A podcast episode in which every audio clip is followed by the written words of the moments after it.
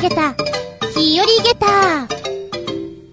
その115、11月25日。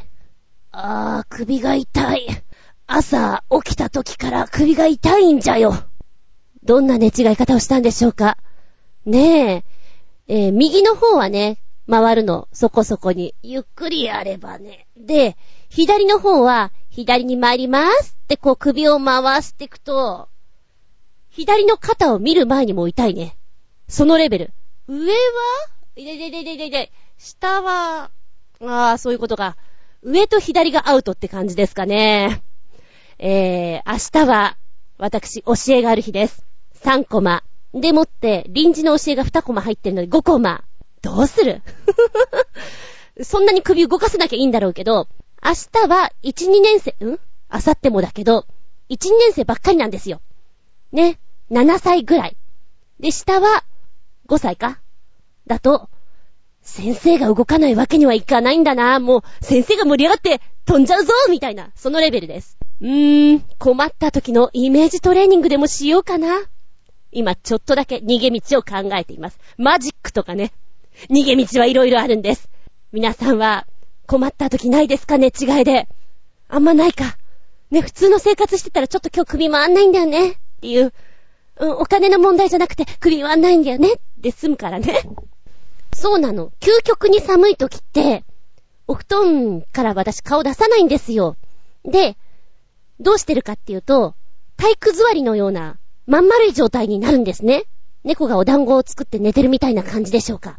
で、うちのニャンズがね、一緒に寝てくれたらあったかいんだと思うけど、誰も来ないの。で、引きずり込んだけど、やだーって言って行かれてしまったんで、最終的には私、もう自分で体育座りのような状態で、まん丸くなって寝るわけなんですけど、その状態があんまり良くなかったのかな？参った参った。ってな感じで、しばしお付き合いくださいませ。お相手は私。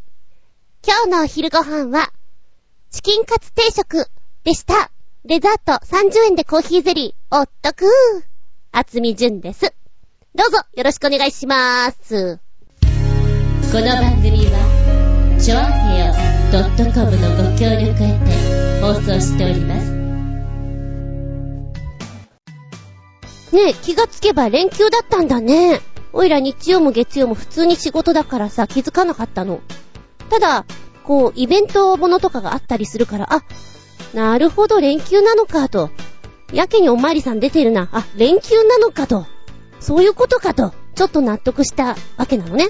で、テレビ見ていたら、ちょうど、文京区にあります陸義園で、紅葉のね、ライトアップをするんだよっていうニュースをやってたんですよ。画面に映ったのがね、割と神秘的な空間の中で真っ赤なもみじさん。あら、あらいいじゃない？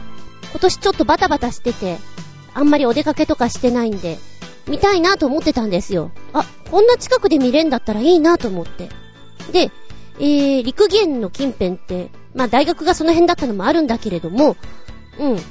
バイトもその辺でしてたし、割と、よく知ってる場所なんですよ。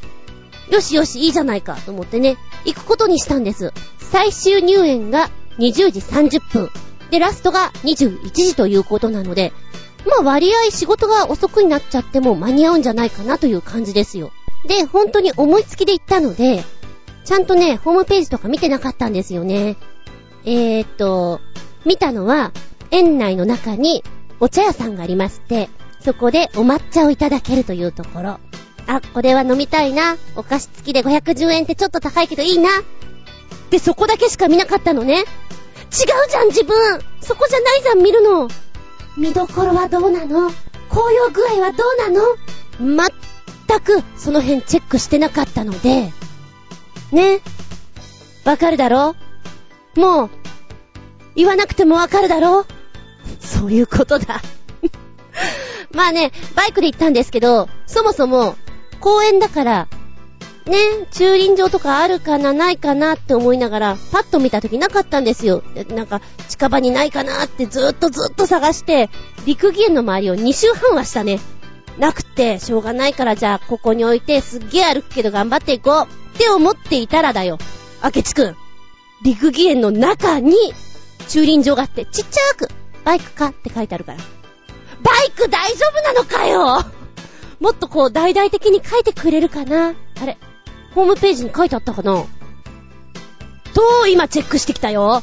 書いてない、そんなことは一切。皆さん、駐輪場、バイク止められますよ。自転車ももちろん OK ですからね。車はダメダメよ。えっとね、正門の方です。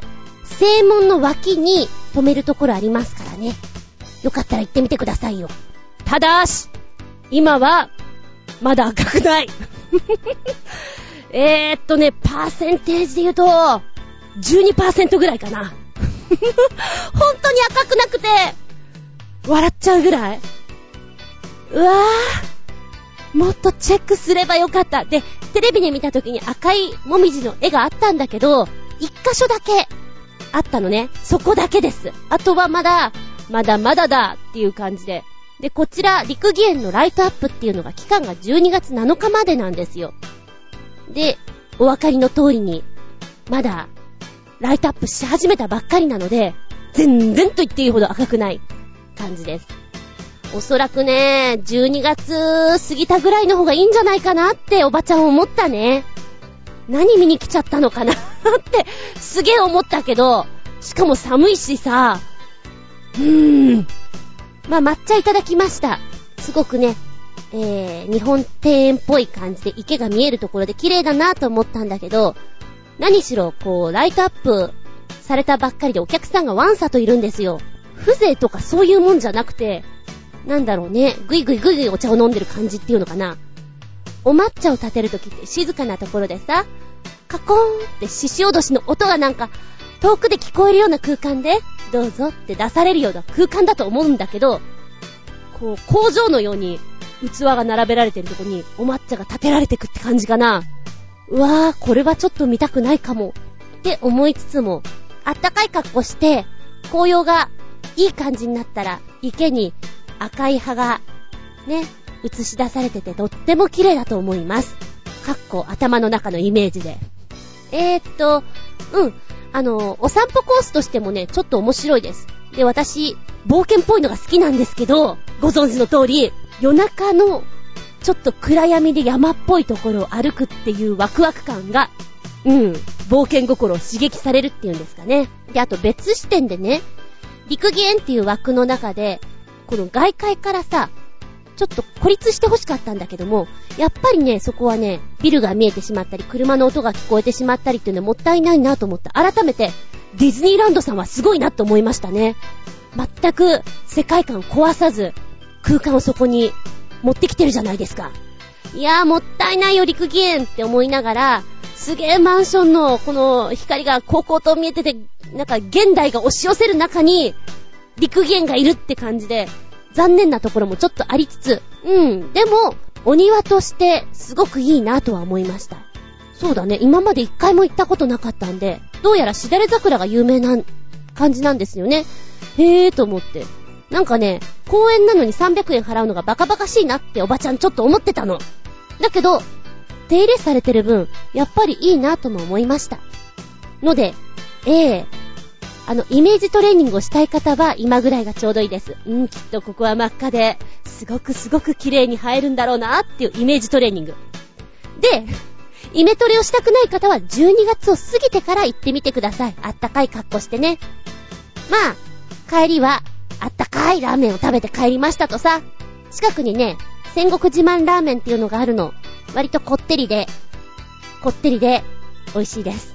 喉が渇きます。でも、学生の頃から、ここのラーメンが大好きでした。よかったら行ってみて。ってな話でした。メッセージタイム。ではお便り来たいと思います。コージアットワークさん。お邪魔します。いらっしゃい。滝蓮太郎というと、やっぱり工場の月でしょうか。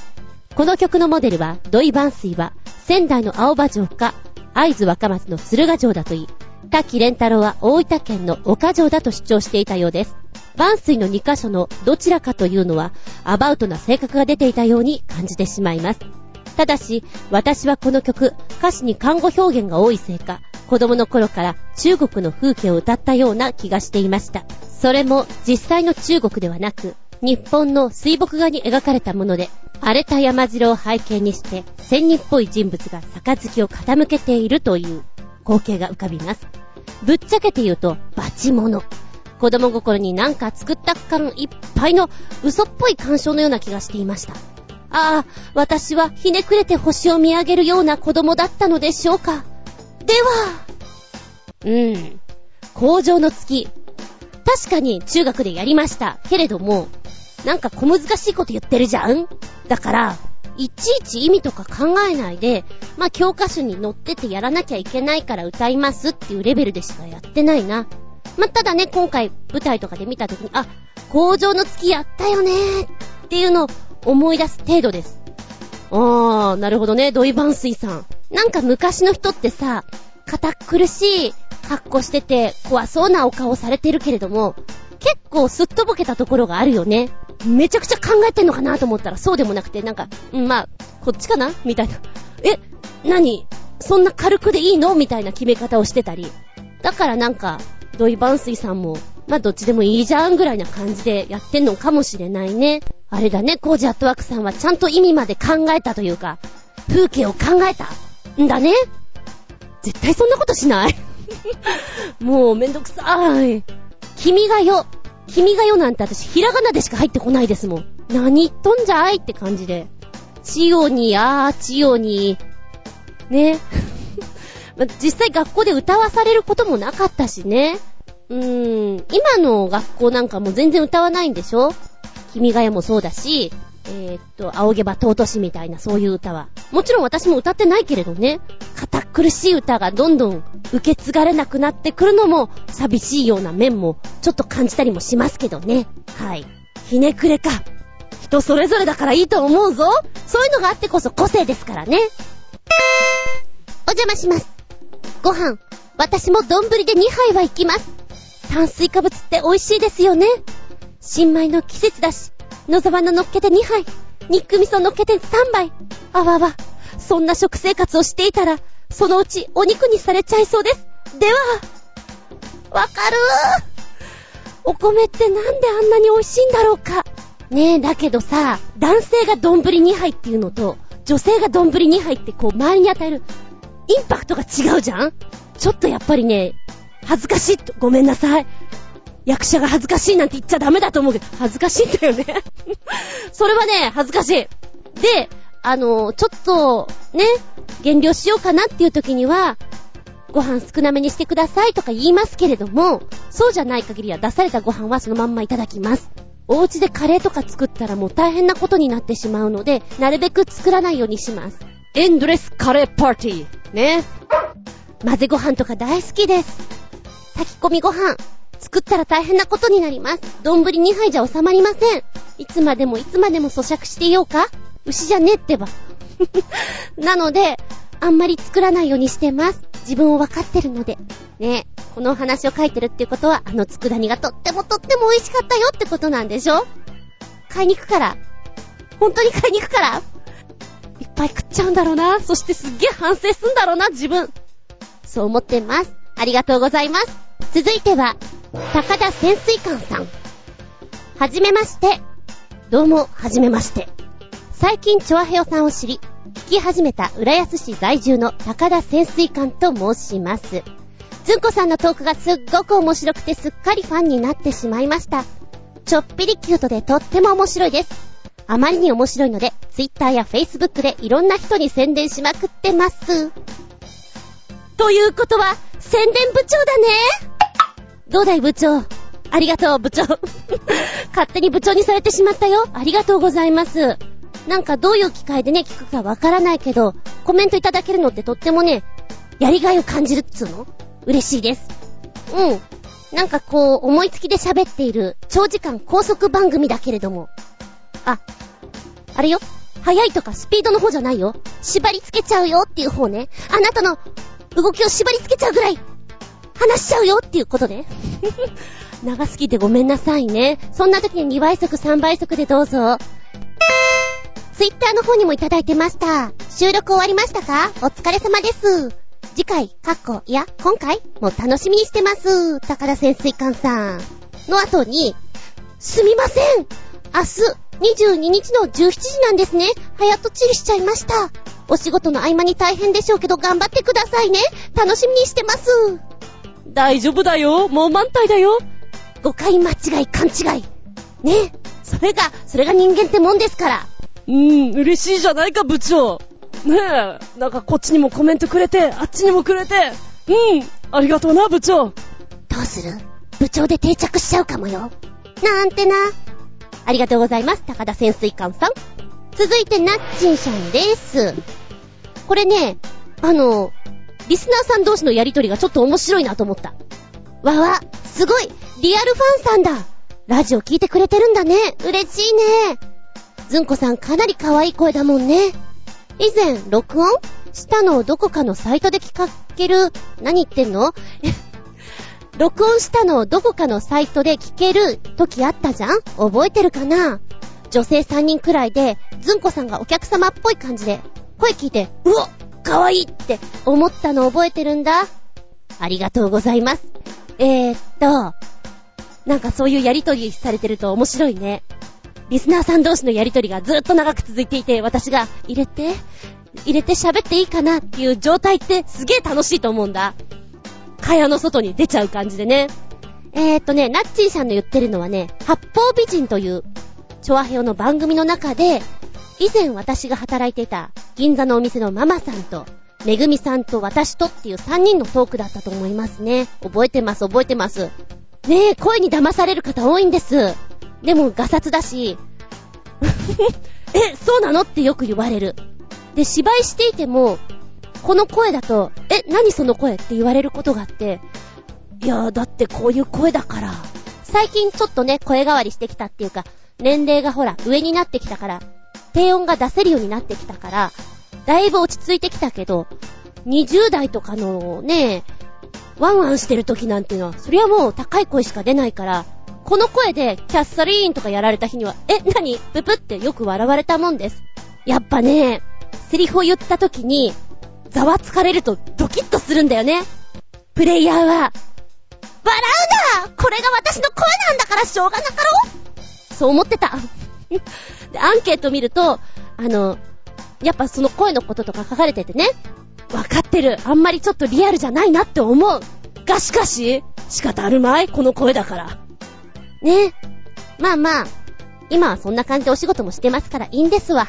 メッセージありがとうございますね。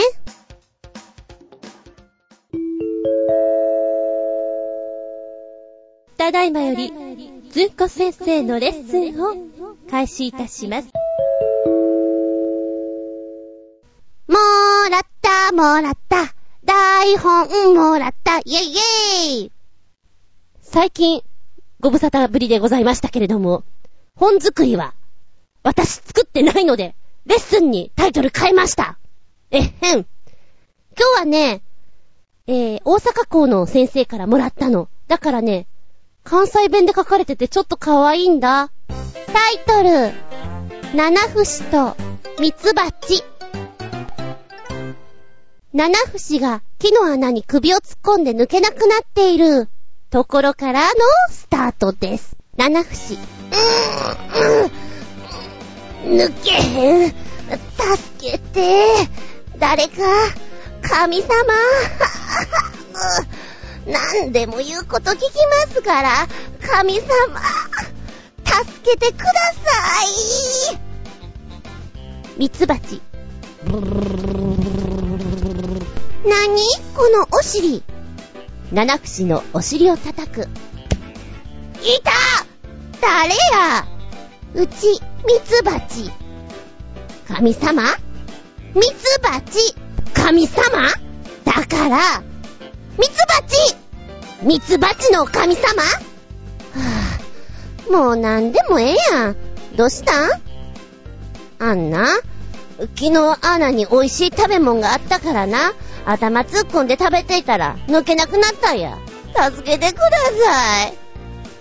しょうがないなぁ。ミツバチ、七節を引っ張る。はーん。いててててててて。はーん。いてててててててててて。はん。いてててててててて。もう、無理や。七節のお尻を引っ叩く。いっその拍子に頭が抜ける。何すんねん抜けたやんあ、ほんまや。やったー二匹、喜び合う。じゃんじゃん。かわいいなぁ、この話。でもって関西弁って難しい。ほんと難しいと思う。実際仕事で関西弁入ると、だいぶブルーになりますもん、私。で、関西人見つけて、先生になってもらう。で、出番のギリギリまで、こうですか？こうですか？って聞いて、教えてもらうね。いやいやいや。でもさ、同じ日本語だけど、可愛さが増すなって思うんだよね。方言って。だからすごく好きです。武器になるなって思ってる。今回も時間があったら、そうだな。うん。匠の館の川崎匠さん。ね、チョアヘヨの。あの方は大阪弁ですもんね。きっと聞いたら教えてもらえるんだろうなと思っていましたけど。まあ、急遽だったんで、こんな感じぐらいにやってみました。絶対神様とか違うだろうなって思いながら読んでやりましたさ。うん。うん。まあまあ、こんな感じですよ。そうね、ちびっ子たちには、東京の言葉でやらせた方がいいのか、それとも、ねえ、ちょっと遊びがてら関西弁でやらせるのか、どっちがいいかなって考えてるとこです。2年生ぐらいまでだったら全然いけそうだなと思った。なんかこっから広げたら昆虫シリーズできそうですもんね。はい、ってな感じで、ずんこ先生のレッスンでした。はい、お便りいきますよ。取り残し分より、超新星ヘナチョコヨッピーくん。メッセージ。何年も前に出そうと思っていてすっかり忘れていた南米のチリやペルーの街の急勾配の狭いコースを猛スピードで駆け下りるレッドブルがスポンサードしている自転車レースのライダー視点映像です。こけたり衝突したら大怪我確実なので映像を見ているだけで怖いです。で、まずは画像一つ。それから、実際にこけちまうとこうなる的な映像です。かっこ笑いという風につけてくれました。ありがとうございます。なんかね、これ見てると、いいって気分になる。すっげえだって狭いのよ。これ横幅1メーターないんじゃない？っていうようなところ、ツパパパパパって行くから、今の擬音変だな。まあいいや。行くわけよ。で、飛んだりするじゃない？で、ところどころには壁をずさっていくところがあって、このほら、もうライダー視点になってるわけだから、スピード感とかズワーってくるわけよ。で、あここでこけたら絶対これサンズの川、泳いじゃうよみたいな感じがして、すごい怖い。だから見ていて、いーって顔になります。うひょーすごいね、この人たちは。すごいと思う。一回ね、やっぱりレッドブルさんだったかな京都ですか？うーんと、神社からやっぱチャリでダーって降りていくようなのも見たことがあるんだけど、あれもバカだなぁと思って見ていたんだけど、こっちの方がなんだろうな。人がさ、わさっとすごく近くまで押し寄せている中、狭い道のさらに狭いルートなわざわざその電柱の横っていうか後ろ通んなくてもいいじゃんみたいなところを通して、コースになってるから、怖い痛い辛いと思いながら見ておりました。いや、これすごいね。で、失敗しちゃう方も今見てたんだけども、いやいやいやいや、そう来るよね。もっとひどいの想像しちゃうもんね。うん。いくらヘルメットとかスーツとかつけててもこれは、ただごとでは済まんよね。いやー、命知らずな奴らだなーって思いながら見ておりますけど、これってスピードどのぐらい出てるんだろうね。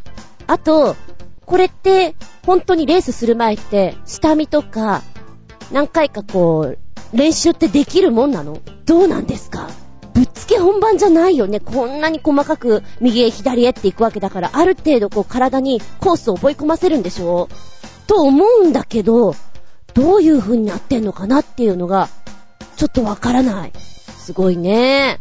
でもハマっちゃうとさ、こんなのもう、スリルが、ね、マックスまでこう、キーンって緊張感高まるじゃないですか。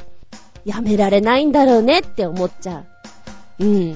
ありがとうございます。ハラハラした。ああ、ドキドキした。びっくりたまげた。そんな映像でした。もう一丁、超新星ひなチョコヨッピーくん、メッセージ。レブロン・ジェームスをはじめ、NBA のスーパースターによるバスケットゴールを使ったジングルベル演奏です。そして、おまけで、バスケットボールのボールを使っての演奏二つ。見てきたーまずは、NBA スーパースターによるバスケットゴールを使ったジングベー、ジングベー。面白いね。どういう風にやるのかなって思ったの。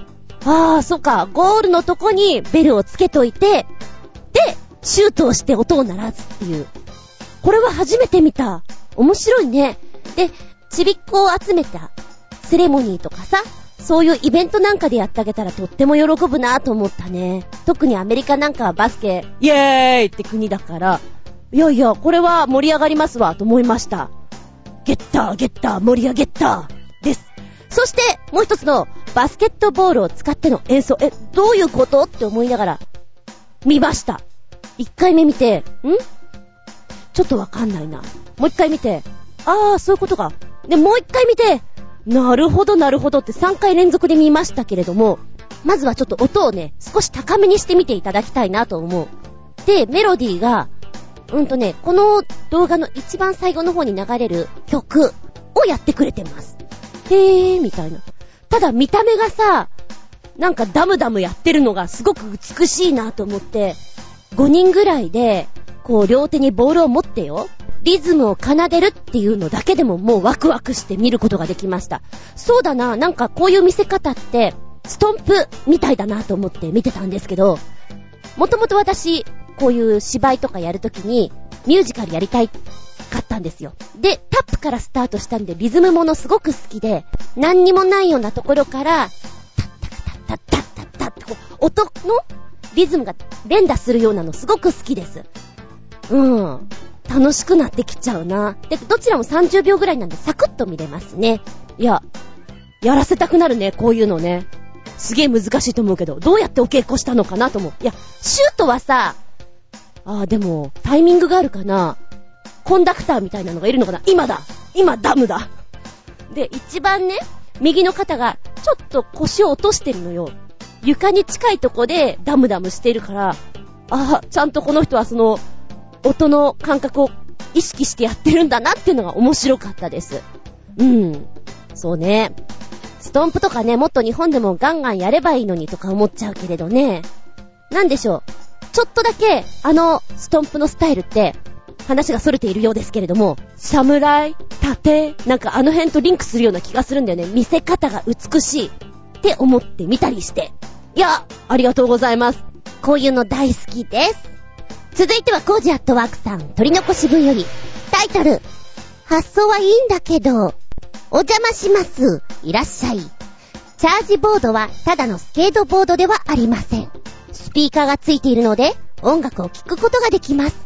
充電器になります。iPhone をスロットに挿して走れば、走りながら発電して充電できます。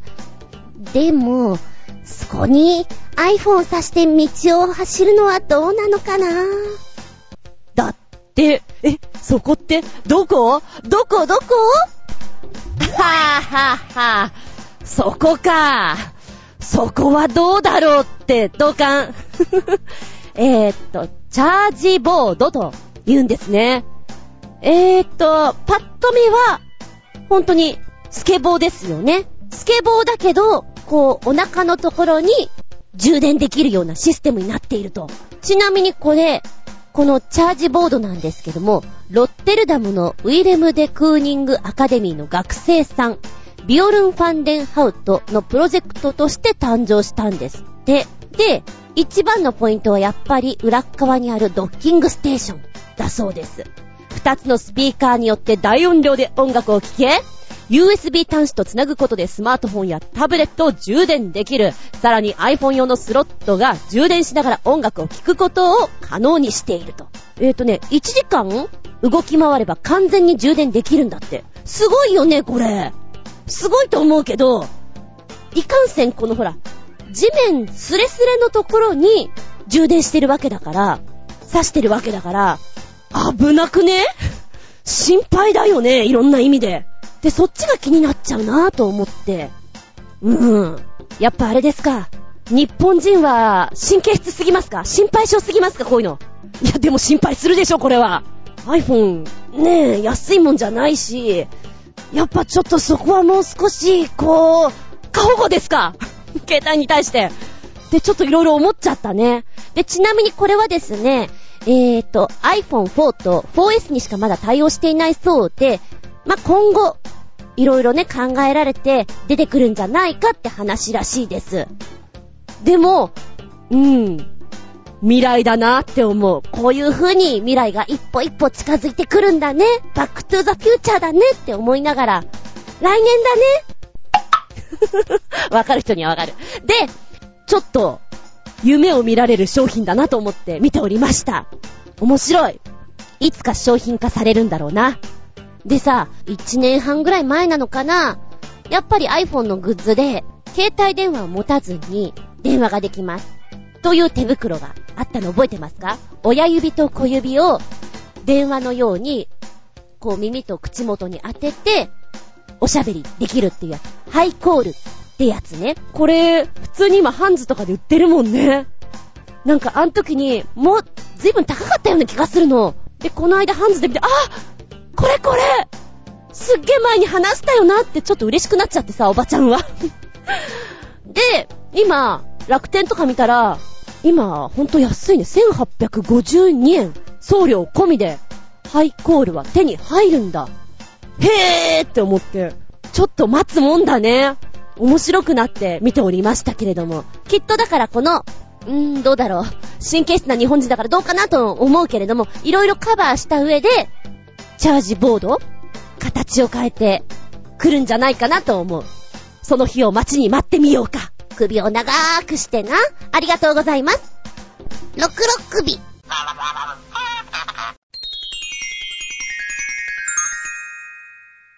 シシピンアウトタイム。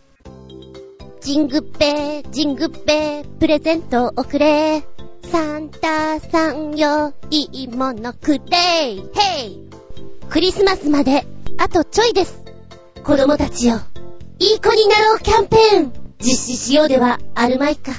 そうなんだよね。子供たちってよく大人の人を見ているから、計算できてるんだよね。あれすごいなぁと思うんだけど、でもそこが子供なのかなぁとも思います。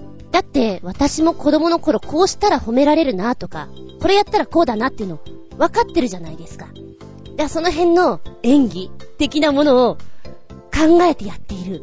ここで泣けば、パパンが助けてくれるぜ、みたいな。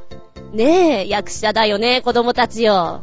だから大きくなればなるほど、恥ずかしいとか、こうしちゃダメだっていう殻ができてくるから、感情がうまく解放できないんだけど、小さい子だったら誰でも、うん、いい子役ちゃんっていうか、役者になれちゃうんじゃないかなっていうぐらい、コントロールが上手だと思います。泣き真似とかね、うっふっふ。そんな計算高いお子ちゃまなのか。そうだな、今の子たちはパッと見ていて、うーん、割と夜遅くまで起きてるし、パソコンも普通に使ってるし、言葉もよく知ってるし、食べ物もいろんなもの食べてるし、私が子供の頃に比べたら本当に、うん、人間としてなんかいろいろ知ってるなとは思います。がしかし、がしかしだ、体力面とか、そうだな、粘り強さとか、そういったものがやっぱりね、足りなくなってきてるなとは思うんですね。うーん、ということで、オイラはまず最初に、いい子になろうキャンペーン。早く寝ろ。ぐぐ寝ろ。これあげとこうか。あとは、いい子になろうキャンペーン二つ目。外で遊べ。外で遊んでる子少ないもんね。外で工夫して遊んで。あ、それこそ昭和だ。昭和の人間の言い方だ。だがしかし、その方が転んだりとかできるじゃん。絶対転んだりすること必要だと思うんだよね。痛いんだけどね、あのかさぶたがさ、ピリピリしてさ、痛いんだけど、あの、たくさん転んで怪我してっていうのが、外で遊ぶとこのいいとこだと思うんだよね。で、うん、テレビゲームは、ちょっと夕飯食べた後ぐらいにちょこっとやりなよ。もしやりたいんだったら。想像して遊ぶことをやりなよ。と言っとこうか。でもさ、今まで夜遅くまで起きていた子が、ちゃんと寝るようになって、テレビゲームとかもしないようになったら、なんか、うちの子、いい子になったんじゃないかしらって。なんか、ポイント上がりそうな気がするんだけど、どうでしょう、サンタさん。あー、もしかしたらよ、うちの子具合悪そうだわってそっちに取っちゃうかな。過保護だからな、今のママンは。そう考えるとあれか、外で転んだりなんかして、怪我して帰ってきたら、もう、ママン、大騒ぎかなうちの子が、うちの子が、ハラハラドキドキ。いいんだよ、怪我ぐらいさせとこうよ。その痛みが、その痛みがだな。大人になって、いい思い出になるのさ。あとやっぱ、うん。こういうことしちゃ危険だなって身をもって知ることは大事だよね。あれ？昭和の考え？これ。ダメ？おいらはそう思うわけ？だから外で遊ぼう。お家のお手伝い。これもポイント高いですね、サンタさん。うん、そうですね。えっと、サンタさんを解説者に欲しいですね。えっと、お家のお手伝いするのはとってもいい。だって大きくなった時にお洗濯物とかってどうするの？とか、お味噌汁ってこうだよねってやっぱ知ってる方が得じゃん。だからやってた方が絶対にいいと思うんだ。だから遊びの中でね、もしくは、ご褒美をもらう。じゃあこれやったら、チョコもらっていいとか。楽しみがあると、うん、頑張りたくなる。褒められるとね。たとえそれが10円でも。ほら、今日も10円、明日も10円。いくら貯まった？わあ、100円だね。何買えるかなっていう、算数の勉強にもなるじゃん。いいと思うんだよね。多分、達成感もあると思うんだよね。私はこういう風にお手伝いをしていたことがないんだけど、なんか嬉しくなっちゃうんじゃないかなって気がする。で、聞くところによると、今、何お金の概念があまりない子が多いんだってお母さんがクレジットカードを渡して、これで買ってき、クレジットカードスイカとか渡して買ってきなさいとか言うからピッて買えるみたいな。な、おもちゃ屋さん見たらね、おか、お金グッズっていうのお店ごっこができるようなお金のセットがあったんだけども、レジがあって、1万円、5000円、1000円、クレジットカード。あ、違う。1万円2枚にクレジットカードだったのかな？え、なにこれ？なにこれ？と思ったの。おー！ちょっと怖いよ。クレジットカードは魔法のカードで怖いんだよ。あ取り憑かれる。取り憑かれるよ。とかいろいろ思いながらね、ここはじゃら銭の勉強でしょうよ。ね消費税も上がったり下がったり下がったりはしないけど、上がったりなので、パッとこう計算できる力という意味合いで、いいんじゃないですかね、サンタさん。うん、そうですね。じゃあ、ここでメール行くね。コージーアットワークさん、いい子になろうキャンペーンより、お邪魔します。いらっしゃい。いい子ってどんな子なのでしょうか？以前お会いしたことのある自動心理消えちゃった。何々大丈夫？復旧。えっ、ー、と、以前お会いしたことのある児童心理学の先生から、いい子症候群の話を伺ったことがあります。親や周囲の大人の気持ちを読んで、褒められる子になろうとして自己主張を抑えてしまう子供のことなのだとか。考えてみれば私も結構周囲の大人の空気を読んでしまう子供だったような気がしますが、一方で友達と組んで手の込んだいたずらをしまくり、主犯としてしばかれていたりしたので、決していい子でもいい子症候群でもなかったように思います。本当にいい子っていうのは、それはもう純粋で周囲を映す曇りのない鏡のような心根の子供か、全く隙のない鉄壁の外面を誇る子供なんじゃないかと思うのですが、もう一度子供時代に戻ったとしても、私がそんなものになれる可能性はありません。せいぜい誕生日の一週間前くらいから思い出したようにお手伝いする子供になるのが精一杯。ああ、ダメだこれは。話は激しくずれますが、いい子と言って思い出すのは天文学で恒星の表面温度を表すスペクトル型の順番を覚えるための語呂合わせです。スペクトル型は OBAFGKM で表されますが、これを暗記するのに使うのが、ああ、これどう言えばいいよな？まあ、今のを覚えやすくしてるんだよね。英語で、Oh, be a fine girl kiss me 日本語訳。さあ、いい子になってキスしておくれでした。冬の天体観測で寒い中、こんなセリフを繰り返していると、なんだか芯から体が冷える気がしたものです。だって、キスしてくれるのなんか、スノーマンくらいしかないんだもん。では、ああ、面白い話の流れに行った。あ、でも、一番最初はちょっと私と思ってることが同じですね。ふんふんふんふん。いい子になろう症候群っていうのか。うーん。確かにね、えっ、ー、と、今、ちびっ子たちにお芝居教えていて、この子は自分の意思じゃなくてここにいるなっていうことがやっぱりいるんですよ。その子の方が多いんだけども、ものすごい能面の子がいますね。とっても返事良くて、はいはいやりますはいでも心がないっていうのかなお人形さんみたいなんだよね。わーなんかかわいそうだなって思う子がいたりします。で、今、受け持ってる子では、どちらかというとやんちゃ坊主が多くてですね、えへへとか言ってなんかあの、大丈夫か大丈夫かっていうような子多いんですよ。手がかかるんだけど、やっぱその子の方が子供らしいいい顔するよね。あー、この野郎いい顔しやがってって思う。で、あのー、終わった後とか、なんか妖怪ウォッチの時計とか見せてくれて、ね、触っていいっすダメーとか言って、必死に拒まれてね。あ、これだよねーと思って見てるんだけど、そうね。なんかあの、うん、小さくてまだパパやママの言うことだけを受けている子いるじゃないですか。あれ欲しい、これやりたいって言わない子。もっと言ってほしいね。じゃないと小学校、中学校行ってさ、自分の意見が言えなくなってしまったら、ちょっと友達も作りづらいんじゃないかなと思う。わがままになれもうちょっとな。なんかそう考えたら昔の子供ってそこそこわがままだよね。うん。えー、そしてこの天文学のね、語呂合わせ。Oh, be a fine girl, kiss me! うちのにゃんこにいたい。さあ、いい子になってキスしておくれチューしようぜ全然抱っこさせてくれないんです。悪い子だ一緒に寝てくれないんです。悪い子ださっきも収録中からわーわー言うんです。遊ぼう？遊ばないの？遊ぶんでしょ？何してるの？ってさっきから来ます。そのたんびに中断です。悪い子だだけどそこが可愛いんだ。いひひ。メッセージありがとうございます。高田潜水艦さん。さて、私のいい子になろうキャンペーンですが、まずはきちんとお仕事をして、ちゃんとボーナスが出るように。あ、そうだ。今年はサンタさんにボーナスお願いしようっと。電話を切った後にお客様に悪タレを言いません。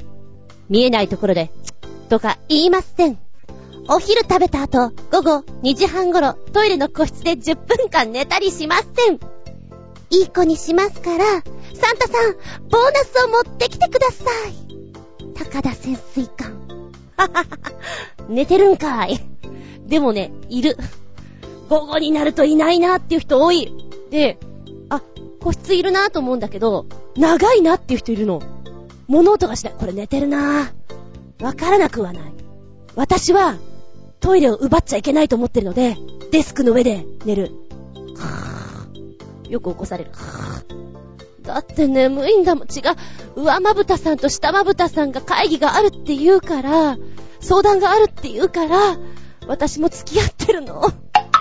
眠いのしょうがないよね。あれはね、あの、午後は、皆さん立ち仕事にしたらどうだろうか。3時ぐらいまで。ね。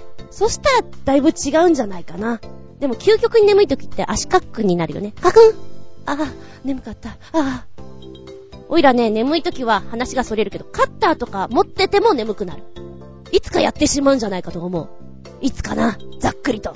気をつけよう。そして、ごめん、話戻るよ。あー、電話を切った後に、あくたれよね。ちゃんと切ったこと確認してくださいで切れてない時もありますから。見えないとこで、下打ち。人間らしいけどね。あのー、下打ちできない人っていますね。チって言ってって言ったら、あの、本当にチって言い上がりますから。違うよ。下打ちできない？できない。あ、できないんだ。いい暮らししてるなぁと思ってね。うん。小さなお友達のためのいい子になろうキャンペーンと、大きなお友達のためのいい子になろうキャンペーン。若干性質変わってきますもんね。いいなぁ、ボーナスか。一度は欲しいぜ、ボーナス。あのシステムって素敵だよね。年に2回でしょ素敵だよなぁ。一度ぐらいは、もらいたい。でも、大きなお友達は、いい子になろうキャンペーンをしている人が少ないというか間に合わないので、もうやむを得ず、己で買ってる方多いですよね。サンタさんを当てにしない自分で、自分で何とかするわって。そうだな、大きなお友達の、いい子になろうキャンペーン。人を傷つけない。かな。精神的にも、肉体的にはもちろんよ。うん。人を傷つけちゃいけませんよ。で、根本にあれば、だいぶいい子になれんじゃないかな。ねえ、サンタさん大人にも、あ、大人って言っちゃった。大きなお友達にも、何か、くれるかなメッセージ、ありがとうございます。はい、ナッチンさんからね。さて、いい子になろう。うーん、私基本的にいい子だからな。え？って自分で書いてある。あ、猫さんたちならご飯の時に催促泣きしないように、いい子で待ってるんだよ、とは言うな。お座りさせる時もいい子してって言うかも。で、違うか？でも、簡単になれる、いい子だったりする。いつもいい子にしてるから、サンタさん、お年玉ちょうだい。おっきなお友達は言うことがちょっとち、近いな。サンタさん、なんかちょうだい？お年玉ちょうだい？わかるわかる。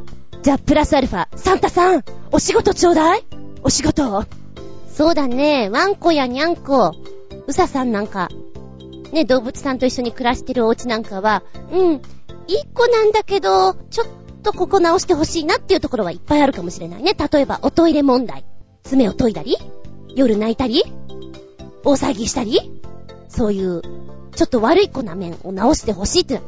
うん、でもそれは、切なる願いかもしれない。そうだな、うちの三ニャンで言うんだったら、いい子になろうキャンペーン、爪を切らせてください。お願いだから爪切らせてください。床に爪痕がきっちりついてるんです。こう、ベランダとかにも、うちベランダ出しちゃいけないんですよ、本当は。だけど、爪痕がかっつりついてんです。爪切らせてください。もうそれを切らせてくれたらいい子かなって思う。嫌みたいなんです。手を触られるのが。キュッてやられるのが。痛くしたことないのに。今なんか視線感じるなと思って、パッとベランダ見たら、ニャンズに見られている。収録頑張ってるって。うん、頑張ってるよ。頑張ってるとも。爪切らせてください。いい子になってください。あと、あれだ。うちのニャンズで言うんだったら、ゲロゲロするんですけど、隠さないでください。なんかその辺にあるタオルとか上に被せたり、紙とか持ってきて被せないでください。隠さないでください。あのー、気づくのが遅いと大変なことになるから、隠さないで、いい子だから。っていうのが二つお願いかなうん。ねえ、なっちんしゃん。自分で私いい子って言えるのはなかなか計算高くていいと思いますよ。うん。女性ならではだなと思います。ありがとうございます。そして、えーっと、おまけのっけ。悪い子発見。先生、まるまるくんがあんなことしてまーす。ゴジャットワクさん。小学校に上がる前のことですが、悪友と組んで遊び場の近くにあった市民農園でまだ小さな大根を根こそぎ引っこ抜き、近所の女の子のままごと用に提供したことがありました。褒められるかと思いきや女の子たちからは、いけないんだ、いけないんだ、と生やされ、親にはしばかれ、お小遣いは凍結され、外出は制限されるという、とんでもない迫害を受けてしまいました。悪友と私は、女には俺たちの熱い魂がわからないんだと言い合い、連帯を深めましたが、思えばこれがこの後、十数年にわたって私が間違った後派を気取ってしまい、彼女ができなかった原因だったのかも。これが悪い声の恐ろしい報いだったのでしょうか。クワバラ、クワバラ。おかしいことやってんなうん、あの、どこまでがいいのかな？悪いのかなっていう、ちょっと、ラインがね、うまく弾けなかったりしますよね。きっと喜んでくれるからこれ持ってけば、って、こらって怒られちゃうパターンその辺にあるお花が綺麗だったから持ってきました。こらあるある。わかるわかる。私はわかる、これが。そっか。大根を、おままごとに。ああ、すごいね。やっぱやったとしても、ペンペン草とかその辺だよね。野原から積んできて、原っぱっていうのがあったもんな。昭和だ。ありました、ありました。そうだな、私が悪かったなぁと思う記憶の中で、やってしまったのはなんでやったのかなこれは魔法のクレヨンだよ。壁に書いてもちゃんと消えるんだって信じ込んでしまって、人んちの壁に思いっきり落書きしました。どうしたんでしょう？多分、うちのパパちゃんが消したのか、どうしたのか、大変だったでしょう。ガツンと書いてやりました。えー、あと、女の子のお友達と遊んでる時に、石の投げっこをしていて、やんちゃでごめんな。で、私が、逃げる方で、お友達が石を投げる方。どんな遊びだって言われたら、どんな遊びだろう。なんだけど、こうね、スッと避けて、その後ろにガラスがあってよ。窓ガラスが。パリーンあ、みたいな。あ、じゃねえよって感じ。多分あれはね、1、2年生の頃だと思う。あん時、一緒に遊んでたのは遊んでたけど、割っちゃったのは友達の方だったんで、友達のお母さんが来て、申し訳ございませんってなってたような気がする。うちはどうなってたのかな？覚えてないな。あとなんかね、うちの2階から物を投げるのが好きだったのかなで、目の前の家が一軒家なんですよ。で、屋根がよく見えて、そこに物を投げて、あの、コロコロコロって下に落ちてくる遊びと私は思ってたんでしょうか。そしたらコロコロコロじゃなくて、上に引っかかってしまって、はっっていう時があったのね。あれはうちの親が取りに行きまして 申し訳ございません。なんであんなことしたんですか？みたいな。うん。まあ、いろいろあって。いろいろあってだよ。バカな子供だったなと思う。うん。でもまあまあ、あの、ね？そんなに人は傷つけてないよね。ダメ？でもそういう遊びはいっぱいやってたかもしれない。ちょっと悪い子だったかなとは反省してる。あと、人様んちの壁とかガンガン登って、あの、私有地とか全く気にしてなかったから。うん。もう、人様の登れる壁をガンガン登っていって、奥地まで行って、行けなくなったとこでお庭に入って戻ってくる的な遊びをよくやっていた。なんだろうあれ。楽しかったな。あもちろん塀とか歩いてて、こらって怒られるんだよ。でもそれが楽しかったの。わー、怒られたー、みたいなね。そうするとこういう人間になってしまいます。ええー、ロッククライミングとかやりたいなとか、ホラーなとか楽しいなとか、夜、真っ暗い中歩くのいいなとか、こういう大人になってしまいます。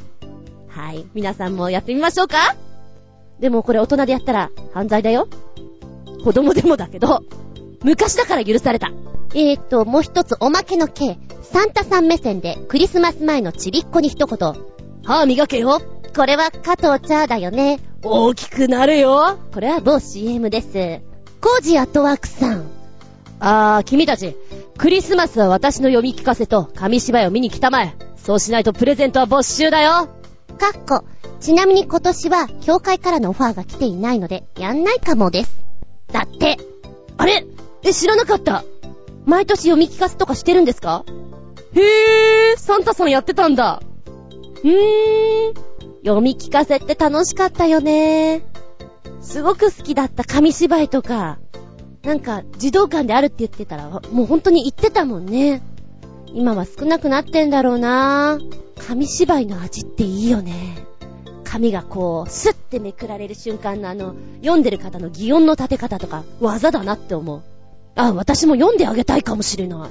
どっかにないかなあー、なるほど。今、いいネタいただきました。ありがとうございます。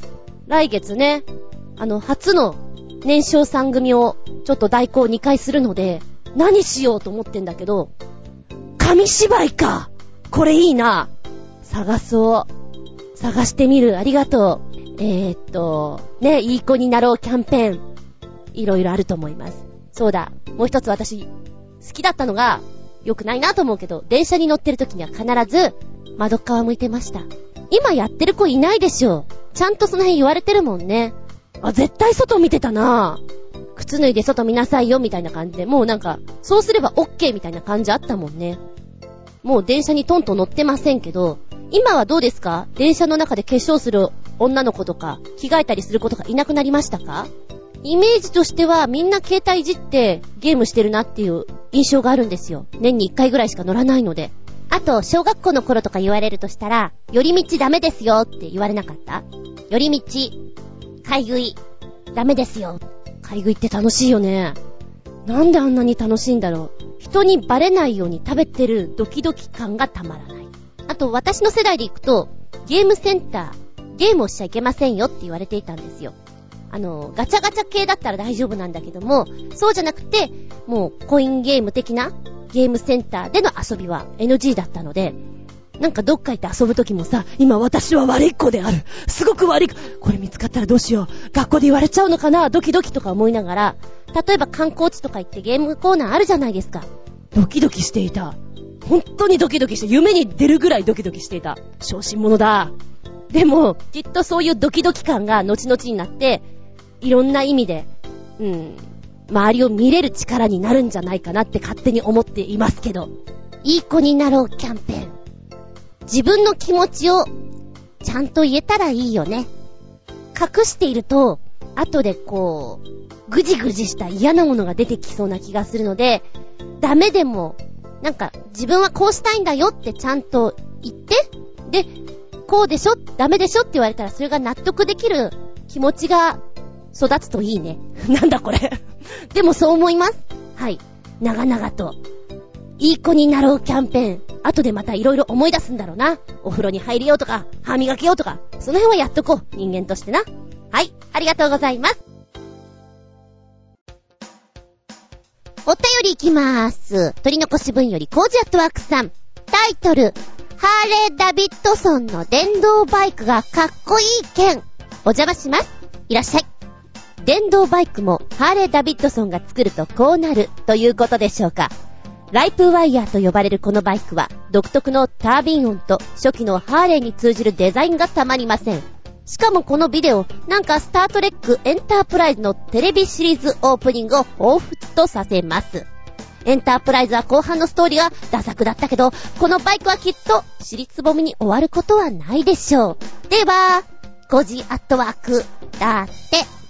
何これ？え、ー、ハーレーじゃないよね。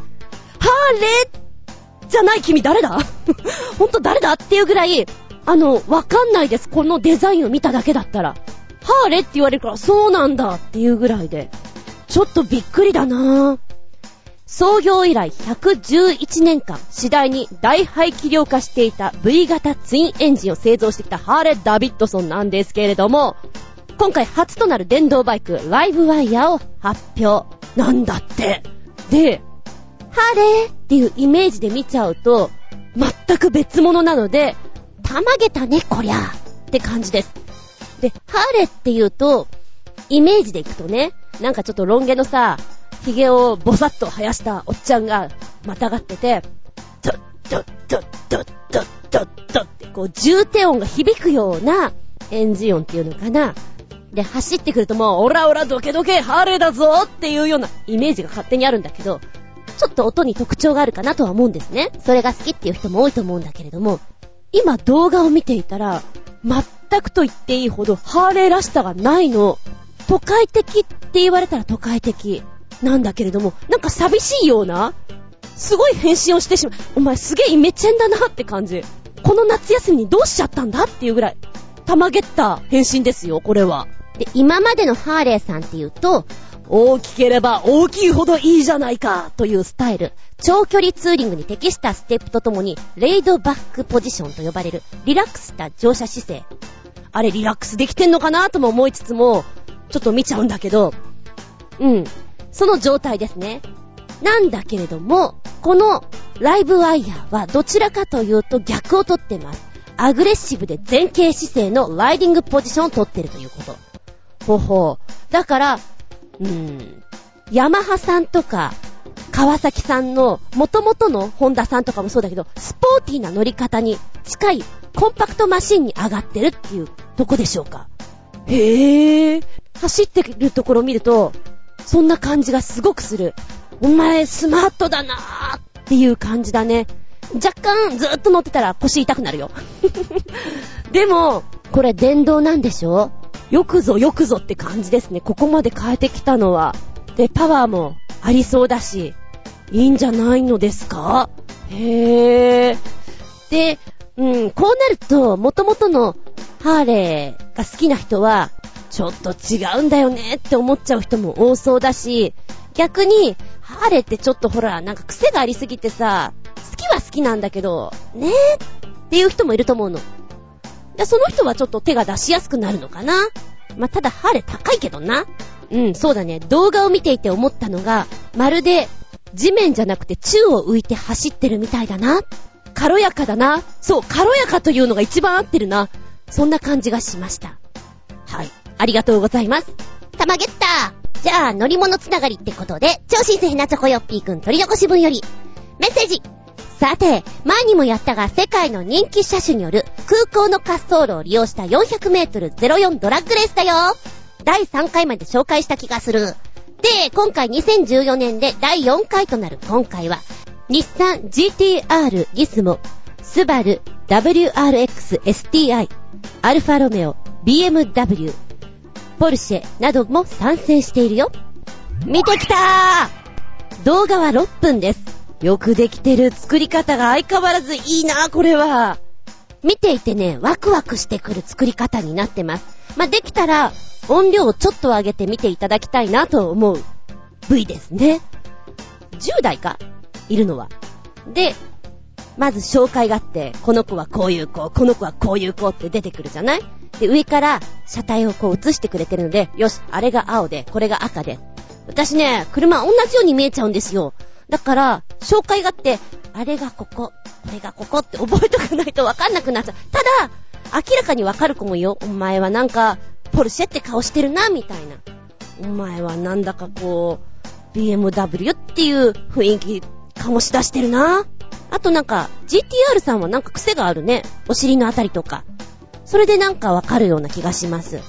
で、紹介が終わった後に上から、ではこれからスタートしますよってエンジンかけるところ、音を一斉にガッと上げていくとこなんかなんか高揚するよね。で、レース始まって、明らかに速い子がいるの2台。お前ら速いなーってこう、ちょっと段違いなとこにいて、ああ、あなたとあなたか、多分この子とこの子だよね、お尻から見ると、って思いながら行って、そこは変わらなかったもんね、後半まで。で、それを詰めることができない車の差っていうのかな。いや、すごいね。なんでですかって思っちゃう。なんでそんなに君たちは強いんですか？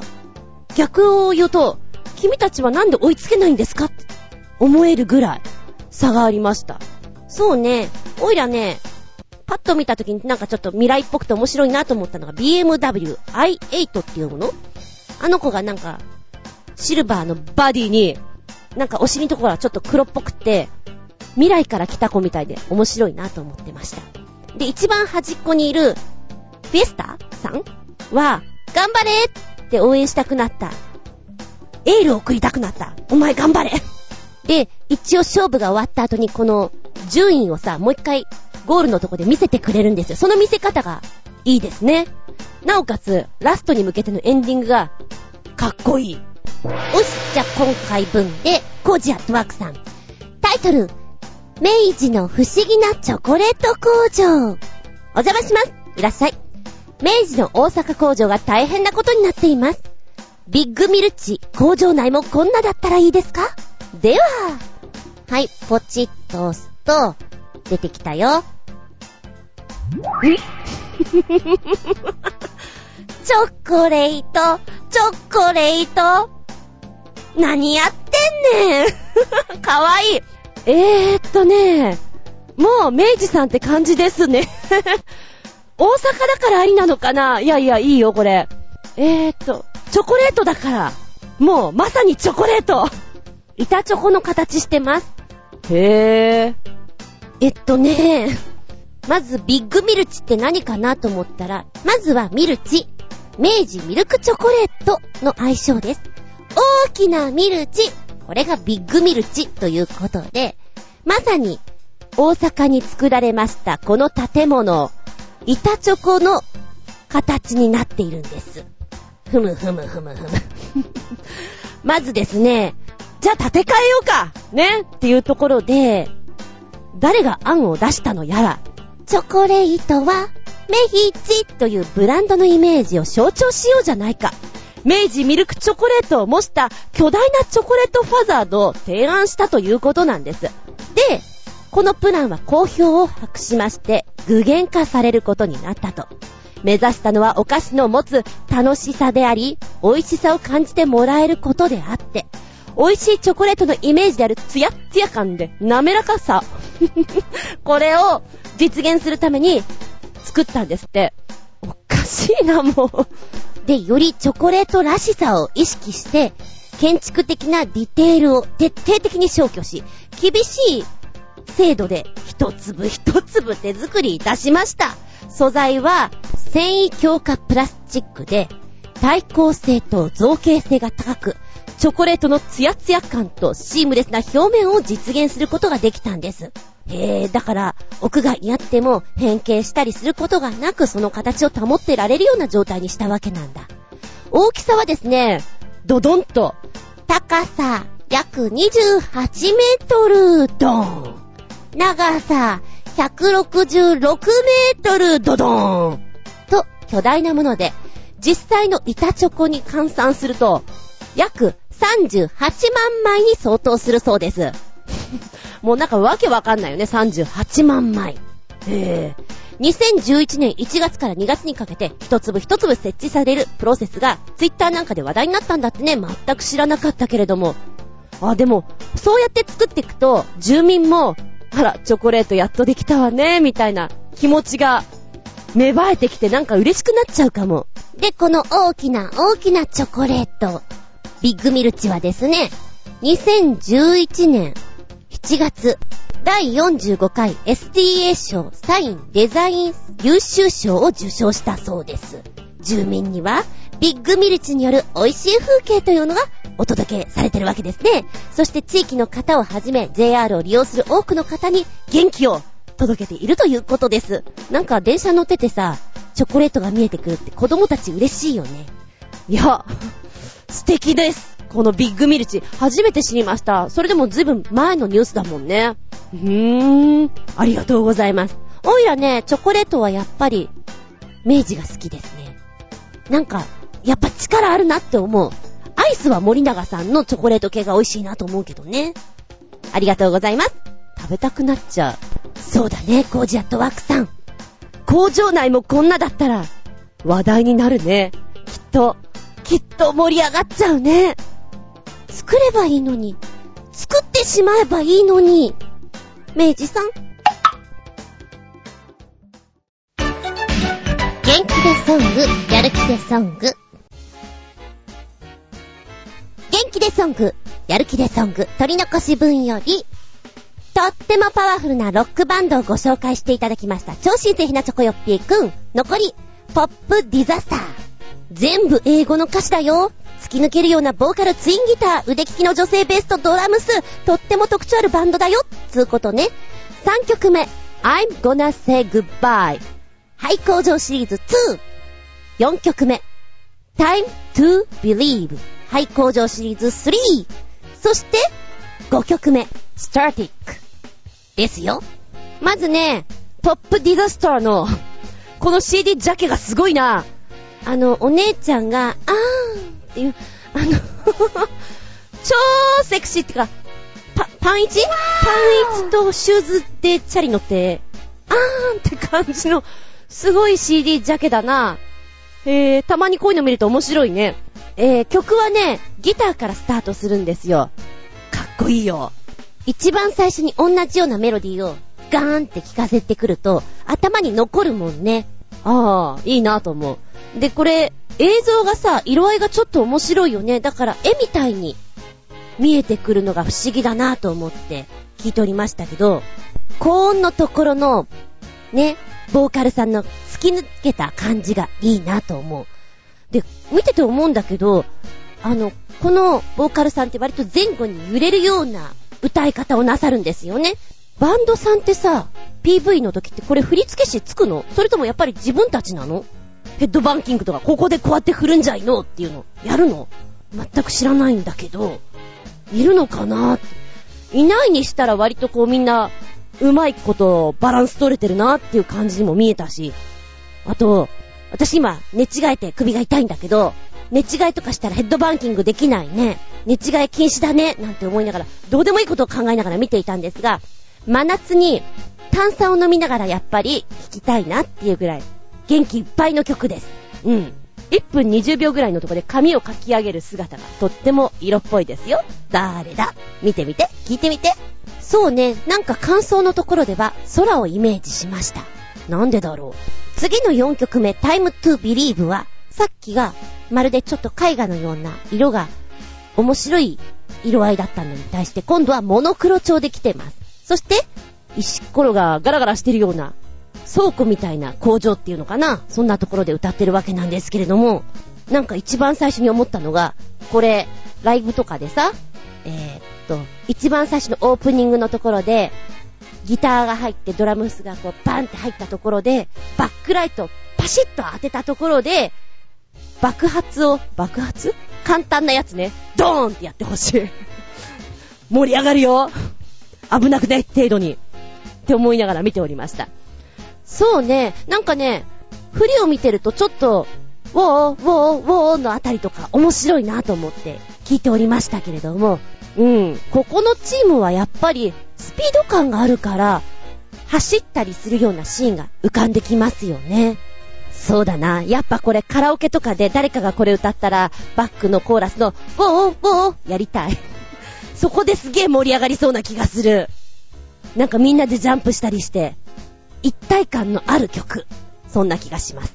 5曲目のスターティック。私はね、なんだか知んないんだけど、うん。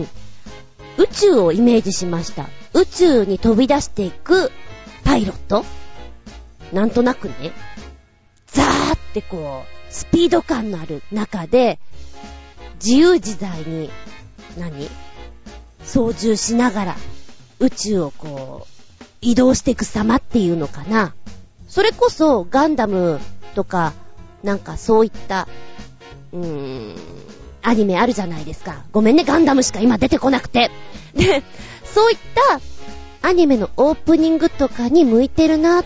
盛り上げどこがドーンとしてるからいいかなっていう感じがしました。でもね、全部英語だから、なんか何言ってんのかよくわかんないんだけど、とりあえずノリはいいぜって感じ。で、うちの姉ちゃんがね、洋楽を聴いていた時に、何言ってるかわからないからいいんだよね。自分でいろいろ想像できるのがいいじゃん。っていう風に言ってたことがあって、なんかそれもわからなくはないんだよね。で、自分で思ったように弾けるっていうのは。うん。あなたはどう感じますか？そうだな。あの、ベースをね、叩くように弾いてるところの指先とかかっこいいなって思いながら見てましたけれども、この空間はまるでゲームとかに出てくる空間っぽいな。はい。ありがとうございます。そんじゃま、今回送ってくれたやつね、超新星ひなチョコよっぴーくん、好きなクリスマス PV っていうことで、そうなんだよね、もうクリスマスソングとか、聴き始める時期なんだよね。クリスマスソングってさ、やっぱちょっとベルの音だったりしっとりしていたり、I love you とか、メリークリスマスとか、なんか独特な世界観があるじゃないですか。か年中聴けるわけじゃないから特別感がすごく強いんだけど、ほら、クリスマス以外で聞いてるとやっぱちょっと違和感を感じてしまうとこあるでしょ？もったいないなって思わなくもないです。そうね、この番組は各週だから、今ぐらいからちょっとご紹介できた方がいいのかなって感じで、なるほどありがとうって思った。えー、まずはバンプオブチキンのメリークリスマス。7分の曲なんですけど、聞いてたらやっぱりね、優しい気持ちになれるね。言葉がゆっくりこう、なんていうの？包み込んでくれるっていうのかな。あ、なんか優しくしてあげたいな。そう思いますね。元気いっぱいのロックとか、非常に、それも、なんか、やる気が出てきていいんだけれども、ちょっと楽器を変えて、声色変えて、こういうのもしっとりしてていいなって思います。うん、ここのところ好き。今夜こそ優しくなれないかな。すべて受け止めて笑えないかな。僕にも優しくできないかなあなたと楽しく笑えないかななんかこの辺すごく可愛らしく優しく頑張れそうな歌詞だなって思ってます。そして最後の方になるとコーラスでね、みんなで歌えそうな盛り上げ方になってるんですよ。いいよ、これ。ねえ、聞いてみてほしいな。たっぷり7分。雰囲気もとってもいいです。最後まで見て。最後までね。ありがとう。で、もう一丁ね。えー、っと、ガラッと変わってガラガラ。桃色クローバー Z のサンタさん。これ今聞いてきたから頭の中、サンタサンタサンタ、なんかすごいことになってます。頭の中がサンタサンタでいっぱいいっぱいです。これは、ファンが嬉しい感じだよね。かわいいねって見れちゃう。女の子が集まって、ちょっとお酒が入った時のノリってこんななんだよね。カラオケとかでも。うん。おばちゃんはなんか随分懐かしいなって思いながら見ておりますけれども、ほうほうほう、そういえばこんなノリでやったりするよねって思いながら、なんでもありだもんね。で、歌詞見るとさ、もう意味あるんだかないんだかっていう感じで、ちょっと見てみ歌詞貼っつけとくから。これ、これ歌詞だからねって渡した時、あ、そうですか。えっ、と、意味ある言葉は、えっと、思っちゃいけないね。もうリズム遊びだと思った方がいいよね。えっとね、おいらね、ソロの二人目の方が、男前の歌い方するなぁと思って、ちょっとおっちゃんっぽいんですよ。で、ちょうど歌詞が、サンタはいますかいないわけありますかいるっちゃいるんじゃ、サンタのおっちゃんっていう言い方がおっちゃんっぽくて好き。あの、頭のね、てっぺんで白いので、こう、ボンボンで祝いてる子で、ごめんね、名前わかんないんだけど、緑の女の子です。可愛いなと思って聞いてました。で、ところどころさ、もうなんか、この PV 好きなことやってるよね。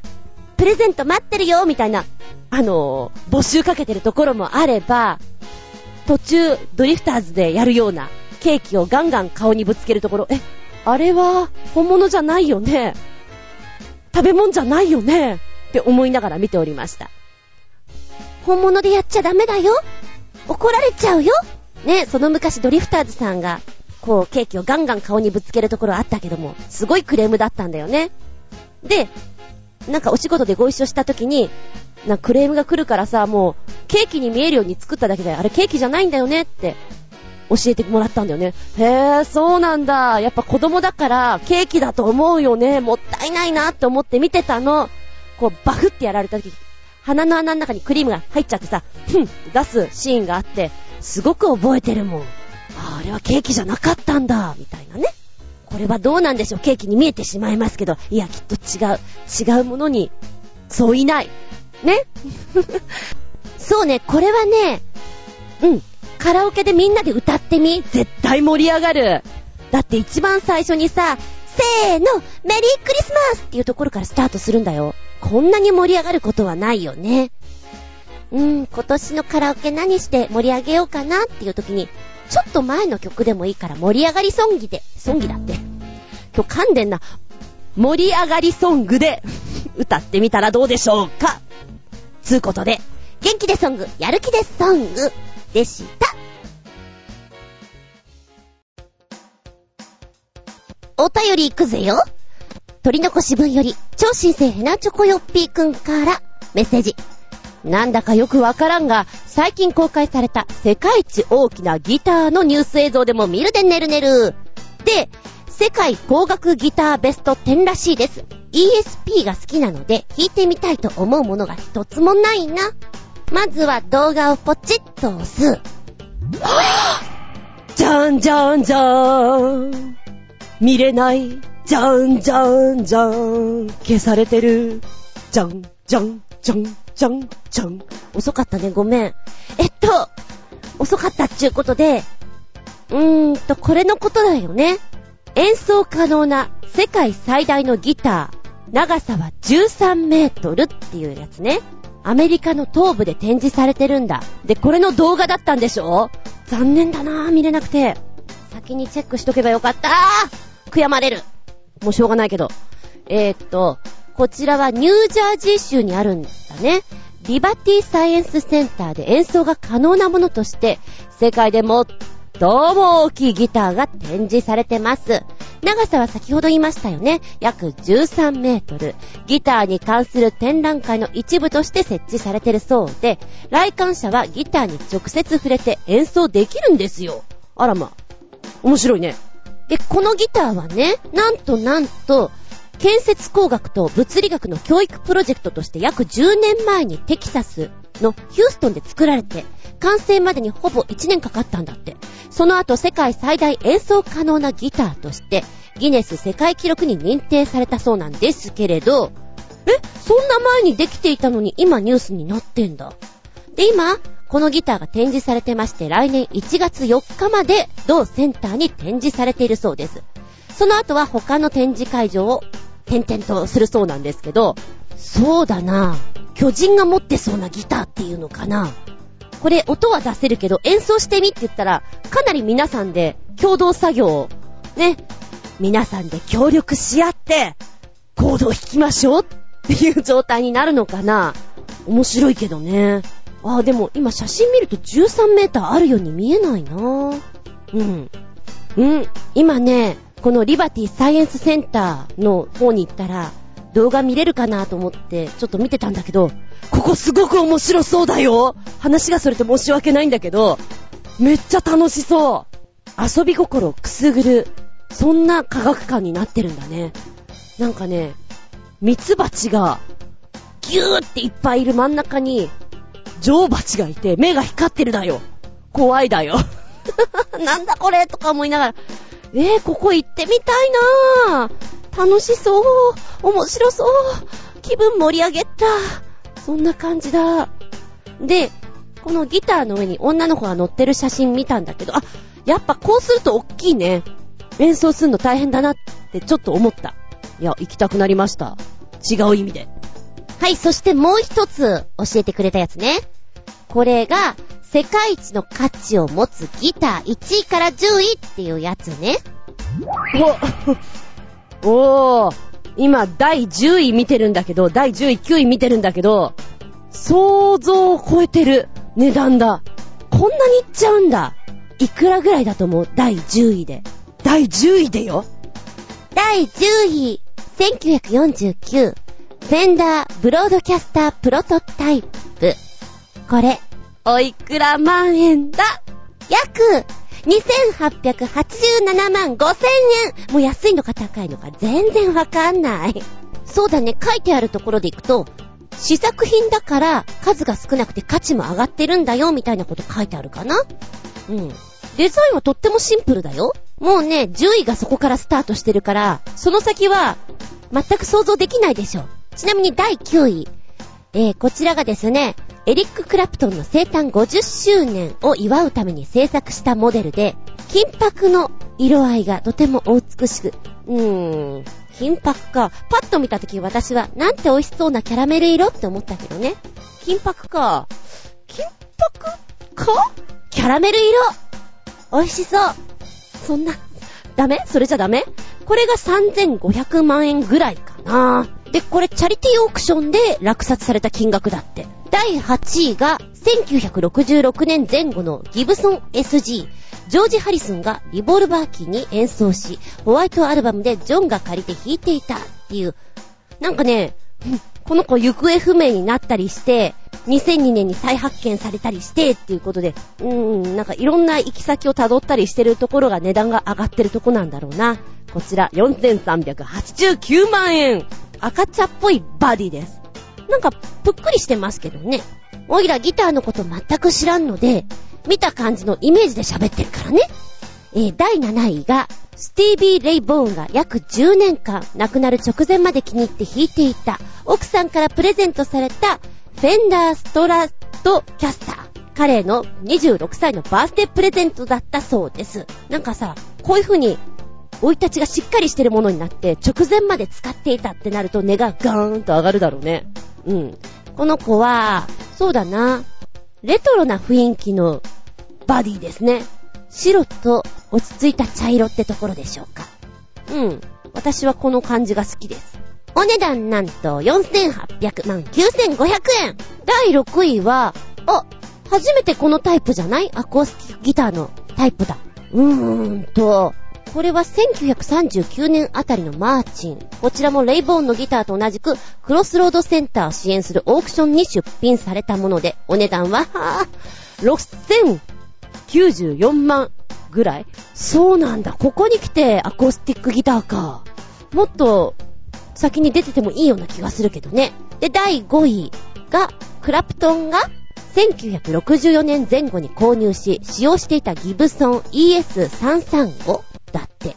こちらも後に彼がほとんど使っていなかったギターの中からオークションに出品されたものなんだって。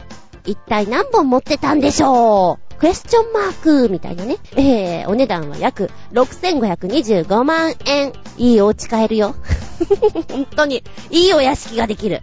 第4位。クラプトンの最もお気に入りだったギターの一つ。彼が地味編に影響されて手にした初めてのストラトは、ブラッキーの愛称を授かったそうです。73年頃から一度引退を決意する85年あたりまで弾いていたギターで、2004年にオークションに出品されると、おー !1 億近い値段で取引される。ほーすごいね。ねえここまでクラプトンのギター何本出てきたと思う ?4! 4本ですよすげえねお値段約7388万第3位ボブ・マーリーは生前7本しかギターを使っていません。これはその中の1本にあたるもので、ジャマイカ政府の国宝に指定されています。聞いたジャマイカ政府の国宝に指定されている。はい、これテストに出るよ。嘘です。出ません。え、71年のツアーが終わると彼はこのギターをローディのゲイリー・カールセンに譲ったそうです。取っとけ。きっと後でわかるから。で、あげちゃったんだ。なんかかっこいいな。お値段が約9240万から1億超えて5400万円だって。ああ、なんかね、高そう。高そうって言われたら高そうかな。宝石みたいな感じがする色合いが。へえ、弦楽器はわからないね。バイオリンとかも恐ろしい値段するもんね。第2位。お値段先に言っちゃうよ。1億5400万円。ジミー・ヘンドリックスが1969年のウッドストックフェスティバルで使用したストラトキャスターが2位にランクインだって。やっぱ音がいいの？何がいいの？デザインなの？それとも、この、何？追い立ちが、この子を高くするゆえんなんですか？よくわからないんだけどさ。パッと見た感じはすごくね、古びていて、いいじゃんこれっていう要素があんまりわからないんだよね、おばちゃんには。だから、なんでかなって思っちゃう。うん。第1位は、お値段先に言いますよ。ガーンと上がって、約2億790万円高ー高ーでもこれなんか納得できるかな？納得しちゃっていいのかな？うんとね、こちらは2004年のスマトラ島沖地震のチャリティー、Reach Out to Asia のため、ブライアン・アダムスが自身とその友人たちとでサインを書き込んだフェンダーストラトキャスターで、2005年に一度約100万ドルで語り王家によって購入され、後に転売にかけられると、今度は270万ドルの値がついたそうです。サインに参加した人たちがやっぱすごいかな。キース・リチャーズ、エリック・クラプトン、ミック・ジャガー、ジミー・ペイジ、えー、ジェフ・ベック、デビッド・ギルモア、マーク・ノブラ、なんかいっぱいいる。まだいる。いっぱいいる。なんかとにかくいっぱいいるのよ。その人のサインも入ってることによって価値がガンと上がってしまってるんだろうね。このギターは、金でもダイヤでもなく普通のギターなんだけど、ギターとマジック一本で、ものすごく高価な、粋なものになったねっていうことなんだろうね。とにかくこのサインの、ね、メンツが、すごい人ばっかりなんだって。もう、あの人はいないよねっていう人も、ああ、いるじゃんみたいな感じで、こういったさ、ちょっとチャリティー絡みの時に出るものって、なんか、あ、いいよ、やるよ、参加するよってこうみんな心よく引き受けてくれそうなアーティストさんだな。なんか仲間意識が強いな。助け合いの精神っていいなってちょっと思ったりします。いやー、うん、そう、それはそれ、お値段はお値段って感じですけどね。ありがとうございます。はい、続いてが、コジアットワークさんのメッセージ。タイトル、週刊ニュース新書の二代目猫が大物な件。お邪魔します。いらっしゃい。週刊ニュース新書の二代目猫がデビューしました。なかなか大物ですが、これを受け入れている番組も大物です。では、見たーこれちょうどね、オンエアかな？なんかテレビつけたらやってたんですよ。で、見ていた。寝起きに見たかな？にゃーにゃちゃん。4ヶ月の女の子。もう、なんかニュースじゃなくて猫ばっかり追っかけて見ちゃう。で4ヶ月だから遊びたいんだよね。で、こう、解説とかするときにさ、教授とかがこう手をひらひら動かしてるところとか見るとやっぱり行きたいんだろうなと思ってあっちうろうろ、こっちうろうろっていうのがうん。4ヶ月のおてんば娘って感じで、癒されますね。私あんまりニュースとか見ないんだけど、見たいなって思っちゃう、思わせちゃう力がある。そんな気がします。で、やっぱり、こう、スタジオの中にさ、こういう子がいると、なんかみんな優しい顔してるのがいいなぁと思って。マーゴちゃんの時はね、2回ぐらいしか見てないんだよね。あ、何この番組猫がいるんだって思っていたぐらいです。ね。元気に、やんちゃに、おてんばに、視聴者の目をね、釘付けにしてほしいですね。ありがとうございます。にゃーにゃちゃんでした。見たら動画、超新星ひなチョコよっぴくん、取り残し分より、メッセージ。早いうちに出しておこう。と言いつつ、読むのが遅くなってごめん。驚異の一発撮りミュージックビデオ連発で世界的に有名になった OK 号が日本の千葉県ショッピングセンター内で撮影した一発撮りミュージックビデオを公開したね。後半にかけて加工は多々していると思うが、驚きのミュージックビデオに仕上がってはいるかも。冒頭に Perfume も出てきて日本を感じさせるしね。かっこ笑い。というのが一つ。二つ目。おまけは、タイムプラス撮影による世にも珍しい24時間一発撮りミュージックビデオだよということ。で、この OK GO のビデオなんだけれども、有名なんだ知らなかったけど。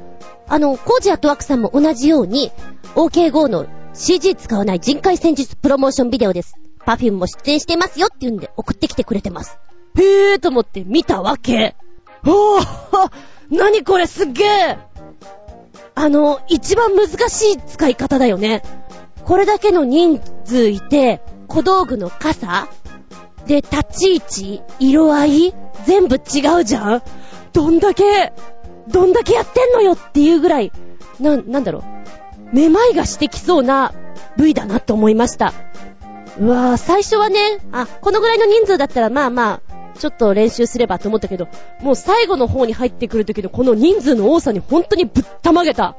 ぶったまげたよで、これ5分20秒ぐらいあったかな。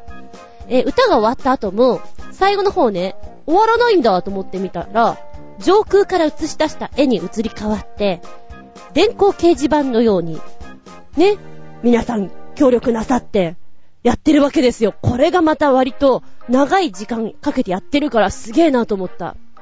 集中力一回でも切れたらきついなーっていう。ま、そこは今ね、あの、手直しとか色々あるのかもしれないけど、お見事です。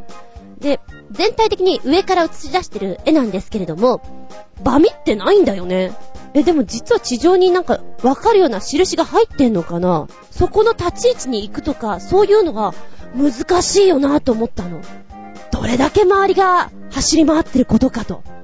曲どころじゃない。え、で、なんでパフュームなの？とは思った。言われないと気づかないかもしれないな。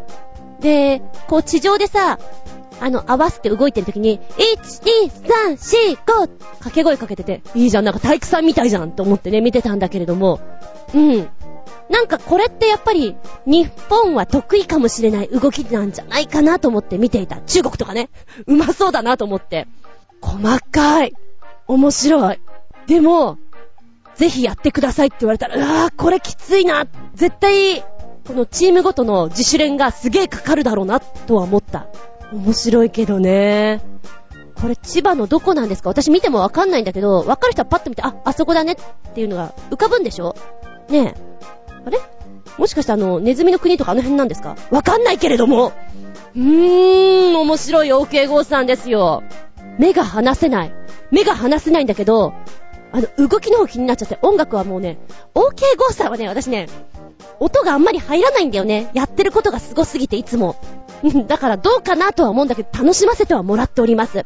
そして、もう一つのね、ダン・ブラック、フューチャリング・ケリーズ、ハーツっていうやつなんだけど、未来にいる、未来を感じる映像だと思って見ておりました。これどうやってるの？なんか、ずっとそこにいるわけじゃあるまい？どうしてるの？いっぱい考えてもよくわかんないから、すげえやと思って、普通に見ることにしました。オイラが好きなのはね、うんと、テレビモニターにもたれかかるように、枕にするようにして、こう、ダンさんがこう、ポロンとなってるところで、モニターの方にはケリーさんがいて、で、あの、一緒に歌いながらやってるところの絵が、ちょっと面白いなと思った。あ、これこそ未来っぽいっていうね。なんか画面の中に入ったり出たりっていうのが、ちょっとマジックみたいな要素もありつつで、おかしなウサギと、髭が濃い猿か、あれは。なんか、ウッキーしてるのが、印象的でした うん。面白いね。こういうのもあるんだと。なんか曲全体は空気みたいな感じだなと思った。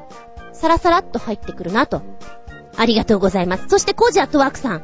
あの、おまけにプロモーションビデオに命をかけてる OKGO の代表作もどうぞということで、This to shall pass っていうね、動画の方もくっつけてくれました。これね、前にそういえばご紹介したことがあるんですよね。うん。この大掛かりな感じと、のほほんとしながら移動していく様とかが印象的です。ゲタ85の見たら動画でね、言ってて、パッと見たら、大掛かりだねって私も書いてあるコメントで。確かにそうだ。もう一回見たらやっぱり、車は飛んでくるわ。テレビはぶっ壊すわ。ね、上から傘がふわふわ飛んでくるかと思ったらピンポン玉、ポンポンポンポンポンポンってなってくるわで。飽きさせない、さすが OK 号。うーん。大好きこういうの。次何が起きるのかな？ワクワクっていう。もう、この OK GO のスタッフチームに入ってこういうの作りたいもんね。面白いだろうな超新星ヘナチョコヨッピーくん。そしてコージアットワークくん。ありがとうございます。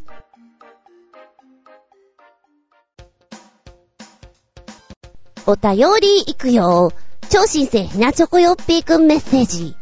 なんかよくわからんが、ピアノを普通に弾くんじゃなく、ピアノの中のピアノ線をつまびいたり、弾いたり、叩いたりして演奏する動画です。ほとんどギターとか琴のような音になるんだね。めんどくさいことしないで、ギター弾きよかっこ笑い。はい。2分ちょいの動画になってます。そうだねうん。多分、ピアノをピアノじゃない状態で演奏することにこの人はやりがいとか、そういったものを感じてるんじゃないかなと思いますけれども、音を聞いてるとさ、こうビブラートっぽいビューンって音と、ポーンっていう音と、なんかいろんな音があって、中国の独特の楽器なんかアジア独特の楽器っぽいよな。本当におこととか、そういったところに近いんだなと思って面白いなと思った。だから、そうだね。もしこういう演奏方法があるんだったら、例えばよ、舞台でも何でもいいんだけども、一つの曲の中で、このピアノのポロロンとした音のところと、ビヨヨンっていうところと、ボーンっていう音のところ、うまいこと絡めてったら、ちょっとユニークなんじゃないかなと思った。技としてね、見せ方としてそれはありだなと思って。いや、不思議な感じがした。うん。でも、超新星ヘナチョコヨッピーくんの言うように、めんどくさいことしないでギター弾けよっていうのもわからなくはない。みんなと同じ方向じゃなくて何か違ったことをやろうとするとこういうことになるのかな。いや、なんかフィーリング音楽みたいで面白いなとは思いましたよ。はい。ありがとうございます。珍しいもの見た。この番組は、ちょあへよ .com のご協力へて放送しております。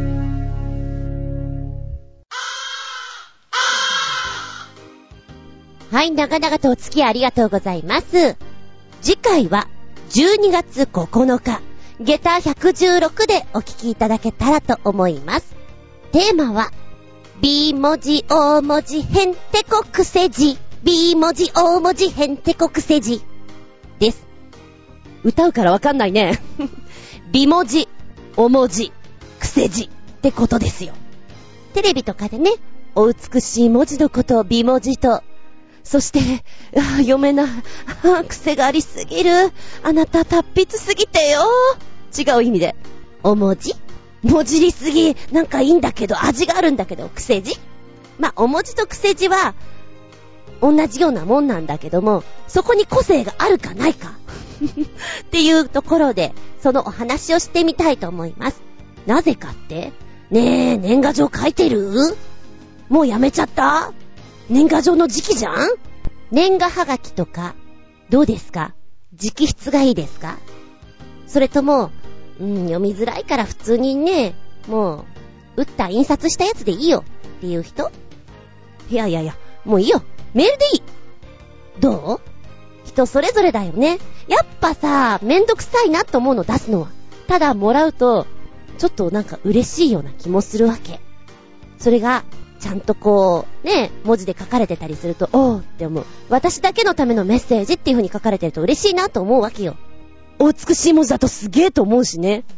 なんかね、悔しいことに、私の周りの知ってるね、男性の方って、誰よりも私より字がうまい。なんでよって思うぐらいお美しい。私はすごく癖字なんですよ。なので、羨ましいな、この野郎って思いながら見てます。ノート貸してって言われるのが一番嫌でした。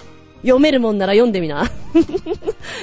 読んでごらんって感じで渡してましたけどね。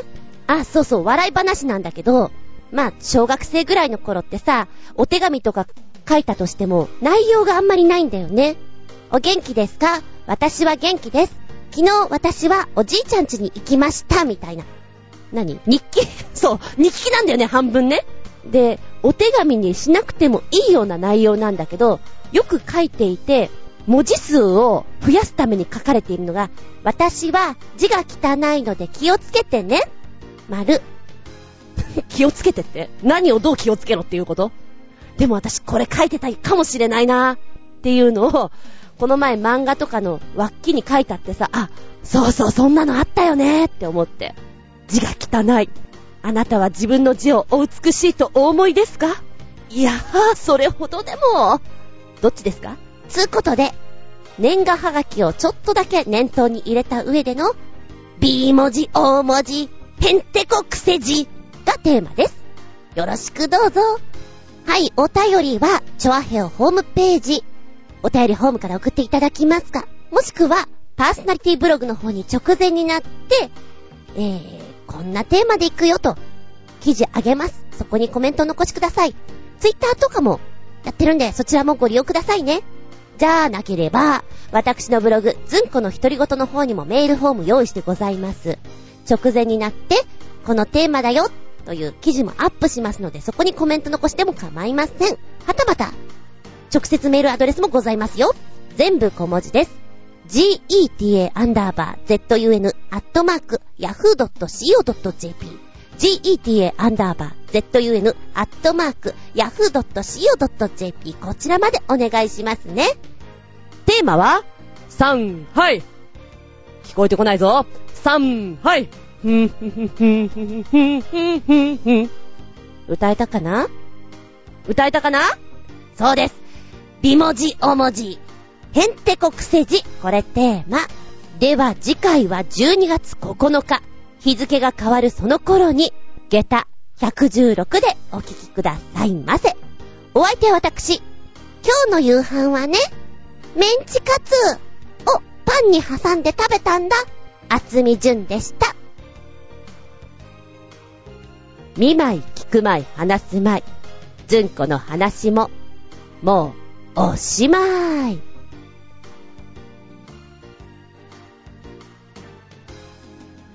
ごきげんよ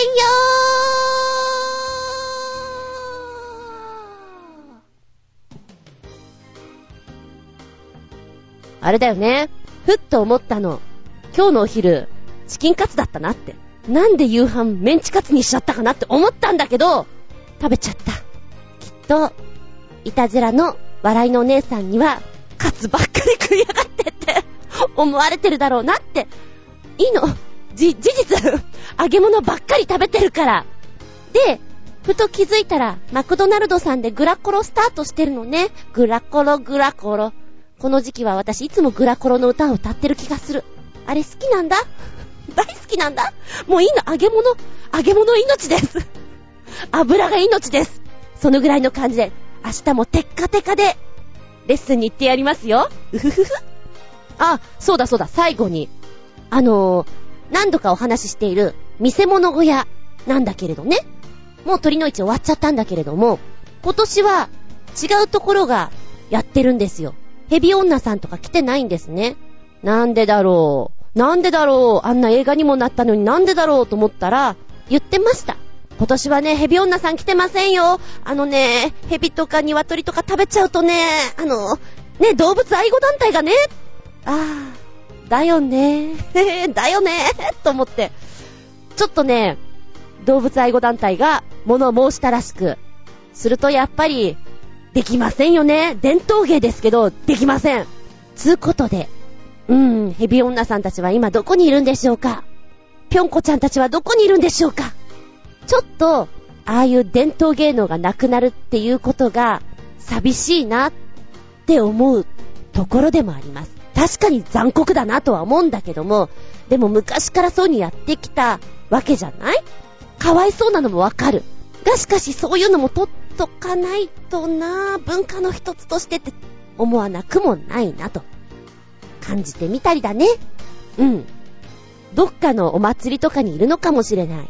見かけたら教えてください。あそこに、あそこに見せ物小屋あったよー、よー、よー、よーとか。で、ちなみに今回やってるのが、どっちかっていうとね、ゲテモノ的な感じみたいです。うん。ゴキブリコンビナートって書いてあった。何やるんだろう。寝たきり病人どうたらこうたらみたいなね、タイトル書いてあって、何やるんだろう。でも、お値段が800円なのね。前回のヘビ女さんたちは確か500円だったんですよ。安かった。パワフルだった。今にも、こう夢に出てきそうな感じだったって思いながら。いやー、文化を守るって大変なことです。なんてな。つうことで、じゃあねー。